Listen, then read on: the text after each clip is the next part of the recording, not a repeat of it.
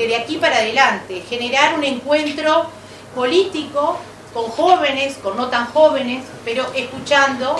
escuchando, aceptando y proponiendo aquellas cosas que los jóvenes y, y, como siempre digo, los no tan jóvenes queremos para lograr esas oportunidades. Y a eso es lo que nosotros los invitamos hoy, a ese desafío de ese trabajo conjunto, a ese desafío de ese compromiso que debemos adquirir y que tenemos y que hoy es la muestra de que realmente el departamento de Colonia quiere y los jóvenes colonienses quieren ser escuchados.